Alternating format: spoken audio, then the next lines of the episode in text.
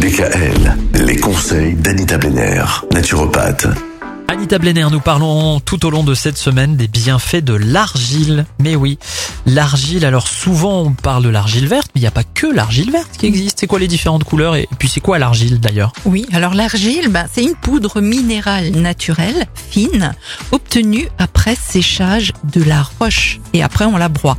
Alors ce n'est pas de la terre comme le pense la majorité, c'est plus de la montagne que de la terre. D'accord Ah ah, Alors il n'existe euh, par ailleurs pas une, mais des argiles de différentes couleurs. Il y a verte, blanche, rose, rouge, jaune, bleu, et sa couleur dépend de sa teneur en fer. Alors l'argile blanche ou euh, nommée euh, kaolin est la plus douce et elle possède une action apaisante et elle est plus particulièrement indiquée par contre pour des soins destinés aux peaux sèches ou sensibles. C'est vraiment des soins externes. hein. Il y a l'argile rose qui apporte de l'éclat aux peaux et aux cheveux fatigués.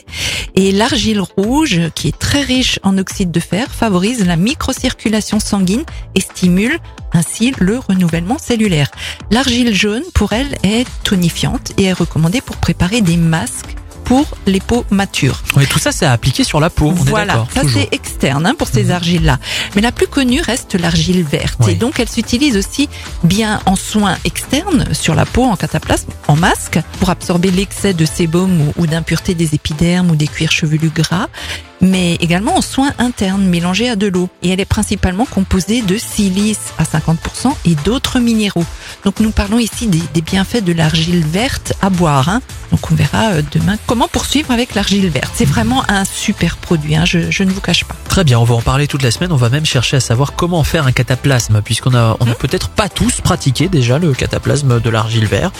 Euh, alors comment est-ce qu'on fait? Et puis surtout, oui, euh, à, à quoi ça peut servir? Est-ce que ça peut être par exemple un reminéralisant de l'organisme? Apparemment oui. C'est ce que vous allez nous expliquer demain. À demain.